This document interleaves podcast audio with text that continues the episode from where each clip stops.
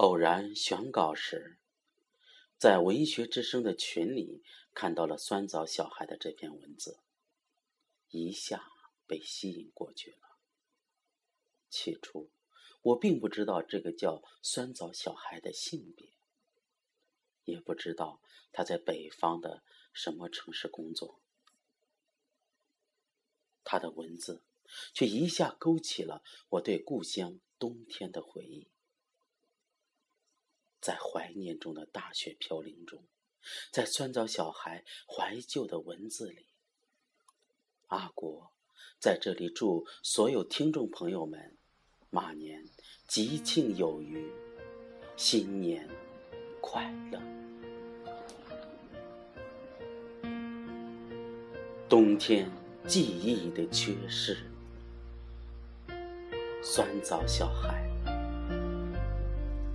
气温骤降，感觉冬天突然而至。天气预报甚至说有雨夹雪将将临本城。当然，事实是按照往年惯例，雨雪未遂。晚饭时，在热带气候中长大的外甥女。不停地抱怨冬天来临所带来的一系列麻烦，强烈抗议四季中有可恶的冬季存在，并要求谁能做主的话，务必坚决删除之。舅舅却触景生情，回忆起他小时候冬天的景致。并用极端抒情的语气娓娓道来：冬天的夜晚，外面下着鹅毛大雪。我一边和奶奶玩对竹竿的纸牌游戏，一边等候当老师的妈妈下晚自习回家。乡下的夜晚很静。偶尔能听见几声狗叫，能听到雪落在树枝上发出的轻微的噗噗声。过了许久许久，柴门吱呀一声开了。这情景在他的记忆里大约是太深刻了。每年的冬天，他都向我们回忆恩赐。其实，每个经历过寒冬和大雪的人，都会有一些铭刻于心的与此有关的年少记忆。譬如说，那时候冬天的冷，那是一种真正意义上的寒冷。任你穿多少棉衣也无法抵御的冷，尤其是坐在四面透风的教室里，趴在冰冷的石板课桌上上课的时候，那时候好多同学都被冻得手脚上生了冻疮，无法正常写作业，无法正常走路。边上课边冻得痛哭流涕，课间的十分钟都是在集体跺脚中度过的。教室里经常是狼烟四起。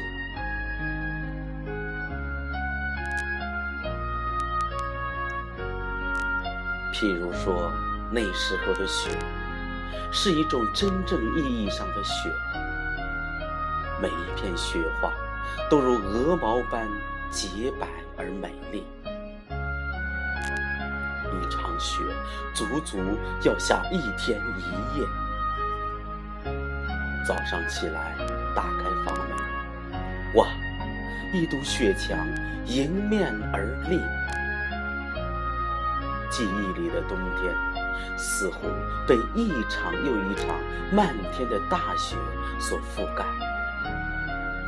那一片无边无际的白色呀，是童年回忆中最美好、无瑕的组成部分。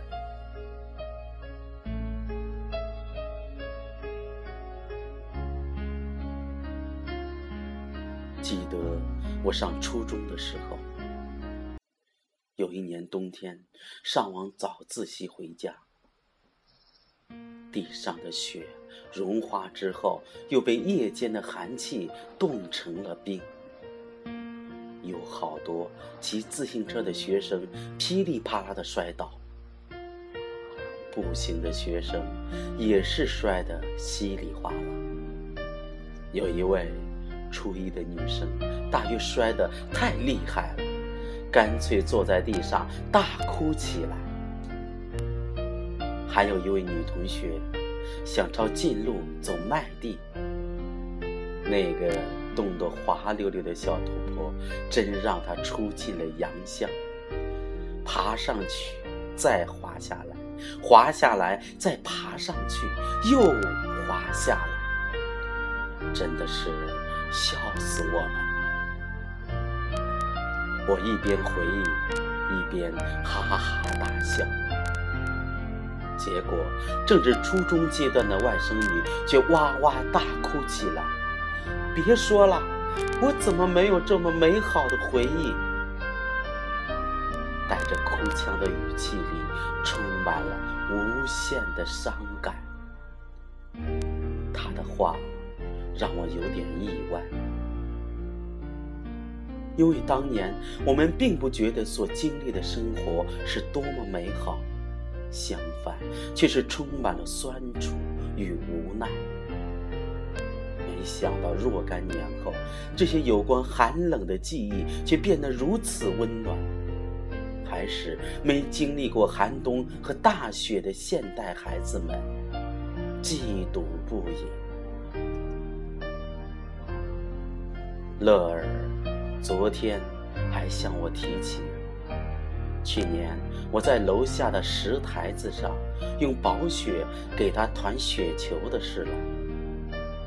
现在的冬天下雪已经是不太容易的事，大雪更是一种奢望。